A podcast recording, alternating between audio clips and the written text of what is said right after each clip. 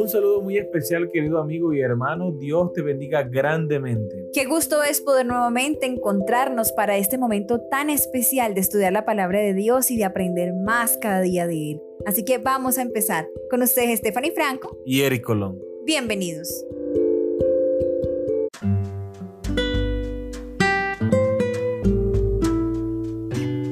Lunes 25 de enero. Un hijo nos es dado. El título de la lección para el día de hoy.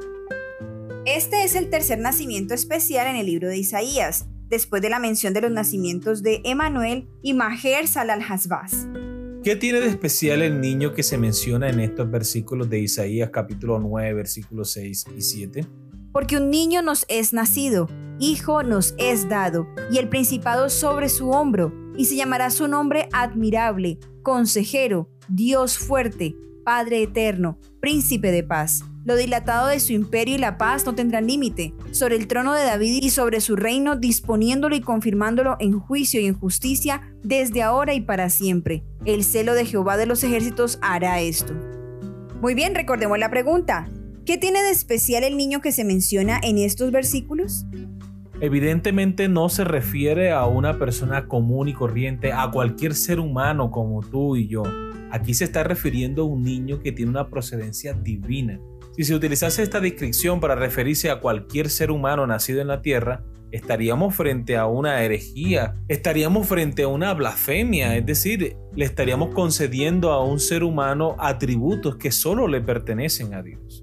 Uno de los nombres que recibe este niño que está por nacer dice que es Dios fuerte, Padre eterno, refiriéndose a Dios como tal. ¿Quién es el único Dios fuerte y Padre eterno sino solo nuestro Dios?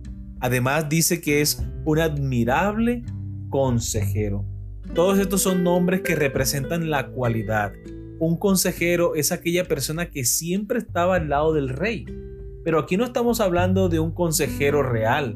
Estamos hablando de un consejero, es decir, una persona sabia que sabe tomar decisiones, que sabe qué se debe hacer en cada situación, sino que también estamos hablando del Rey de Reyes y Señor de Señores.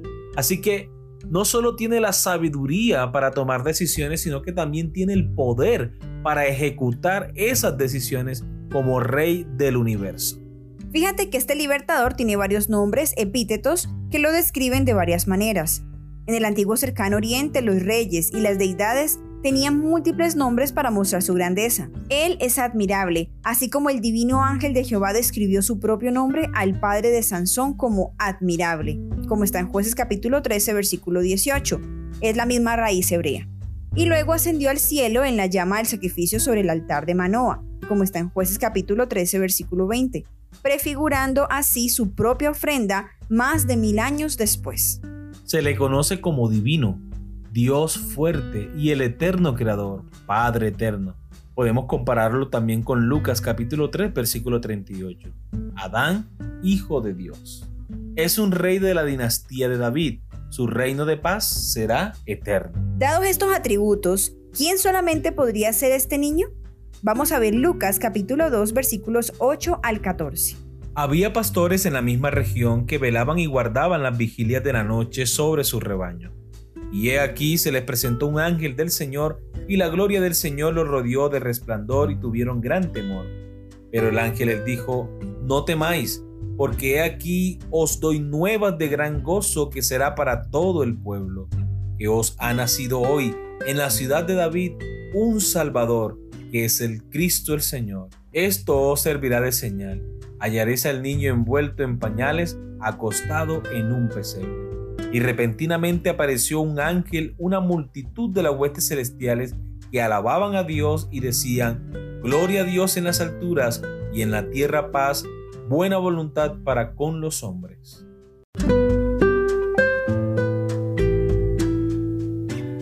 Muy bien, recordemos la pregunta.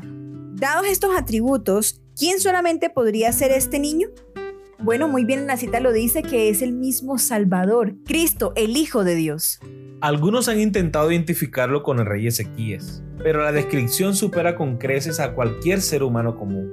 Solo cabe una persona, Jesucristo, el divino Hijo de Dios y Creador, quien nos ha nacido para salvarnos y darnos paz, Ha recibido toda la autoridad del cielo y de la tierra y siempre está con nosotros. Si bien retiene su divinidad, también se ha vuelto humano para siempre, siempre dispuesto a simpatizar con nuestras debilidades. Hebreos capítulo 4 versículo 15. Cuando Cristo vino a este mundo, Satanás dominaba el terreno y disputó cada centímetro en la senda de Cristo desde el pesebre hasta el Calvario. Satanás había acusado a Dios de requerida negación de los ángeles, cuando él mismo no sabía nada de lo que significaba, ni haría algún sacrificio por otros. Esta fue la acusación de Satanás contra Dios en el cielo. Y después de que el maligno fuera expulsado del cielo, él continuamente acusó al Señor de imponer un servicio exigente que él mismo no estaba dispuesto a prestar. Cristo vino al mundo para hacer frente a esas falsas acusaciones y revelar al Padre. Mensajes Selectos, tomo 1, páginas 487 y 488. ¿Qué nos dice esta cita sobre el carácter de Dios?